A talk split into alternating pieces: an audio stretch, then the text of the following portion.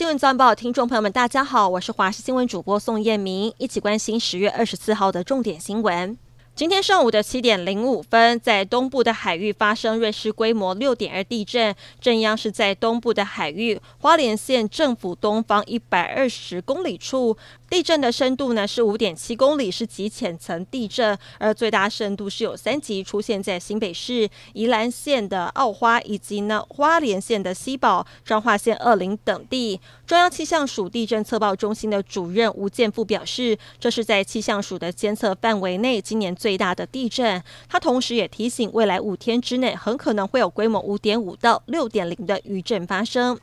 而面对二零二四到底可不可以蓝白合？国民党的总统参选侯友谊昨天接受媒体专访时首度松口，他表示城市最重要，个人融入都是小事，不坚持选正的当副手搭配民众党总统参选，柯文哲参选也可以。至于两边合作到底卡在哪里？侯友谊说，外界都认为是合作方式乔不拢，但事实上是双方对于合作前提没有共识。柯文哲所主张的淘汰制，他则是主张联合赛，更强调选票要有我的人头，我的选民才选得下去。举重精灵方婉玲曾经在东京奥运四十九公斤级拿下第四名的成绩，而这一次在一百一十二年全国运动会当中，以抓举八十二公斤、挺举一百零五公斤、总和一百八十七公斤破三项大会纪录，同时刷新全国纪录，把金牌留在台南。对此，他也表示，接下来会把目标放在明年的巴黎奥运，再度为台湾争光。美国的公债殖利率一直在迅速的攀升，十年期的公债殖利率从春季的不到百分之三点五，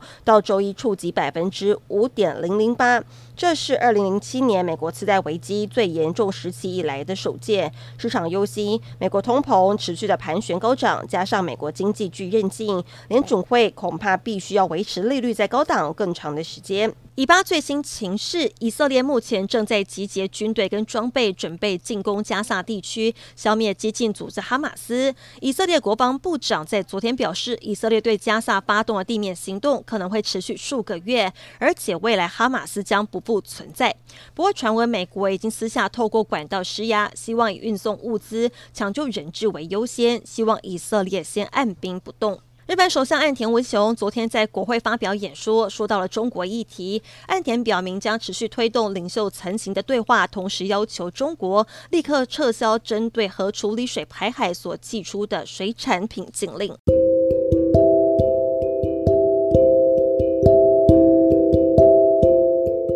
以上新闻内容非常感谢您的收听，我们再会。